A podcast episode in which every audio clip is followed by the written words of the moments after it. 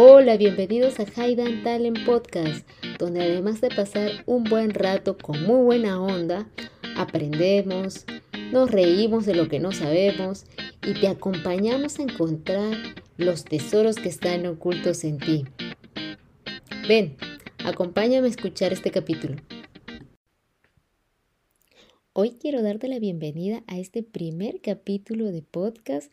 Yo soy Sandra Céspedes y te traigo una historia personal para que aprendamos juntos. Cuando era niña, mi papá solía darnos a leer a mis hermanos y a mí libros de su biblioteca. Él era un actor de teatro dramático y siempre esos libros tenían grandes historias y eran muy extraños. A mi hermano mayor decidió darle un libro de poemas. A mi hermano el segundo, un libro de caricaturas. A mí, la más pequeña del grupo, me dio un diccionario.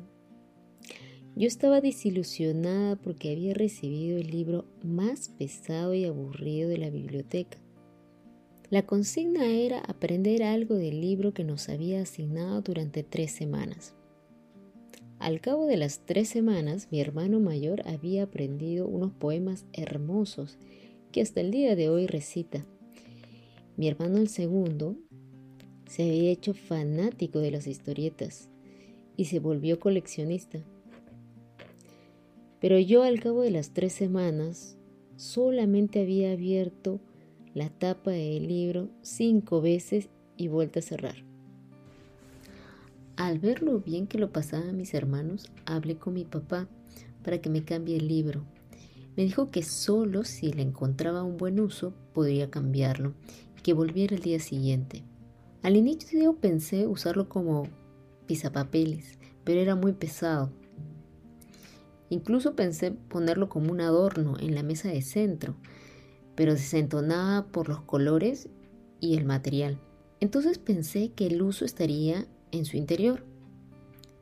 Y cuando realmente lo revisé, descubrí que no solo era palabras con significado, sino había frases, posibles connotaciones, un sinnúmero de cosas que podrías hacer con las palabras y con entonaciones distintas.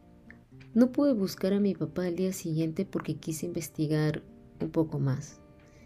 Y así pasaron tres semanas más. Y mi papá se acercó a decirme que ya podía cambiarlo, estaba preocupado porque no le había pedido el cambio. Le dije que ya no quería hacerlo. No estaba interesada en realizar algún cambio. ¿Cómo lo iba a hacer si me había vuelto famosa en el colegio? Era la única alumna que ante una pregunta de la profesora sacaba un diccionario para poder decir con una palabra nueva la respuesta que ella solicitaba.